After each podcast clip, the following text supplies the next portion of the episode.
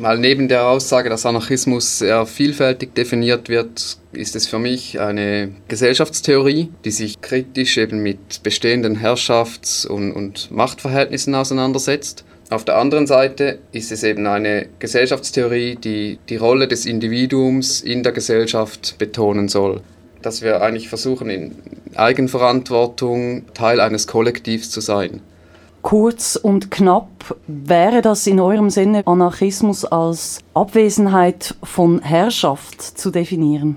Herrschaftsfreiheit ist relativ schwierig, oder? Weil wir da, es wird immer Strukturen geben, über die Entscheidungen fallen müssen. Wichtig ist eben, dass es nicht eine etablierte Herrschaft gibt, die aufgrund dieser Rolle diese Entscheidung fällen kann, sondern die Entscheidung soll eigentlich in der Organisationsstruktur auch enthalten sein. Das ist das, was wir mit der Basisdemokratie eigentlich auch meinen. Dass eigentlich die Leute zusammensitzen und entscheiden, wie sie es machen wollen, was sie machen wollen und dann eben das auch gemeinsam machen. Für mich geht es auch darum, die Belange der Gesellschaft nicht von oben nach unten zu organisieren, sondern von der Basis heraus. Also dass die Menschen die Dinge, die, die, die sie betreffen, selber organisieren und, und miteinander selber ähm, bestimmen. Und das ist halt im heutigen System ähm, sehr selten der Fall. Ideengeschichtlich ist ja der Anarchismus zur gleichen Zeit entstanden, hat sich verbreitet wie der Liberalismus Mitte 19. Jahrhundert. Beide sind gegenüber dem Staat kritisch eingestellt, skeptisch eingestellt, dem Staat als Gewaltmonopol, dem Staat als Organisationsstruktur. Trotzdem hat Liberalismus ganz andere Grundsätze als Anarchismus. Was unterscheidet denn die beiden? Der Liberalismus betont die Freiheit des Individuums. Er will diese, diese Freiheit über die wirtschaftliche Freiheit erreichen, im Großen und Ganzen. Auf der anderen Seite ist beim Anarchismus die soziale Verantwortung ein Hauptthema. Im Anarchismus gehen wir davon aus, dass wir als Menschen, als Individuen Teil einer Gesellschaft sind. Es geht nicht um das Recht des Stärkeren, was im Liberalismus immer wieder hervorkommt, oder des Besseren, sondern es geht darum, dass wir eigentlich gemeinsam einen Planet haben, gemeinsam die Ressourcen haben als Menschen und daraus eigentlich eine Gesellschaftsform und eine Lebensform bilden wollen. Wenn der Staat als Organisations- oder Kontrollorgan fehlt und die Gemeinschaft als Basis sich organisiert, die Menschen sich miteinander organisieren, erfordert das grundsätzlich eine sehr viel ausgetüfteltere Organisation, als wenn die Herrschaftsstrukturen sehr klar sind und die Hierarchien sehr klar. Wie ist denn ein anarchistisches Modell im Alltag lebbar? Wie wäre so etwas machbar, ohne dass eben nur Chaos und Unordnung herrscht? Wenn man Anarchismus hört, können sich viele nicht vorstellen, was das in der Praxis bedeutet.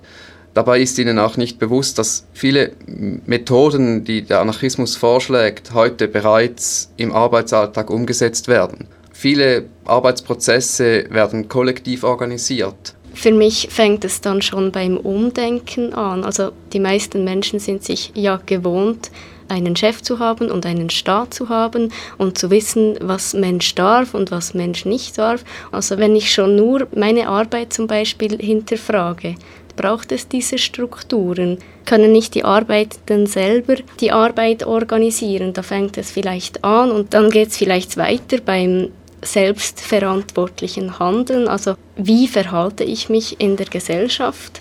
Das sind so Umdenkungsmechanismen, die überhaupt erst stattfinden müssen in einer Gesellschaft, die so dermaßen auf Hierarchie ausgerichtet ist. Wichtig ist eben das Umdenken und dass sich bewusst werden, dass diese Verantwortung nicht per se abgegeben werden muss, sondern auch im Kollektiv behalten werden kann. Also wenn ich es jetzt in, in meiner Branche anschaue, ich arbeite in einer Institution für beeinträchtigte Menschen, das Bewusstsein ist schon ein bisschen da, dass über uns jemand ist, der entscheidet, obwohl er sie gar nicht wirklich Ahnung von der Sache hat, weil er sie nicht an der Basis ist und darum kann das für mich auch nicht funktionieren. Ihr habt jetzt beide die Eigenverantwortung sehr stark ins Zentrum gerückt. Vielfach wird ja kritisiert, dass der Mensch entweder nicht fähig ist, diese Verantwortung zu übernehmen oder das vielleicht gar nicht will und lieber einen Chef hat eben oder eine Chefin, der die ihm sagt, was er zu tun hat. Was denkt ihr, sind die Menschen denn grundsätzlich fähig oder wollen sie diese Verantwortung überhaupt übernehmen? Ob er kann, steht für mich nicht groß in Frage. Ich glaube, der Mensch ist lernfähig und das ist auf jeden Fall möglich. Wollen ist die andere Frage, oder? Solche Gesellschaft etablieren kann man nur, wenn man auch bereit ist, diese Verantwortung zu übernehmen, dieses Wollen zu erreichen. Es können ja nicht alle Verantwortung für alles übernehmen. Es gibt eben spezifische Fähigkeiten von Menschen und je nachdem übernehme ich Verantwortung oder nicht. Es ist einfach und bequem, wenn man sagen kann, ja, die da oben haben entschieden oder der da hat mir gesagt, so läuft's. So einfach ist es halt nicht mehr, wenn man nachher selber sich fragen muss, ja, was habe ich jetzt dazu beigetragen, wieso ist das jetzt so? Aber erstrebenswert ist es halt für mich auf jeden Fall.